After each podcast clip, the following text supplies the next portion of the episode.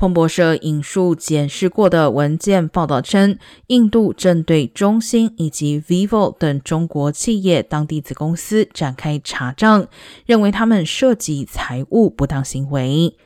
印度是在对小米集团开罚后，扩大调查其他中企。根据知情人士表示，印度企业事务部已对超过五百家中企的会计账簿展开调查程序。除了中兴以及 vivo，还包括小米、OPPO、华为以及阿里巴巴的几家印度子公司。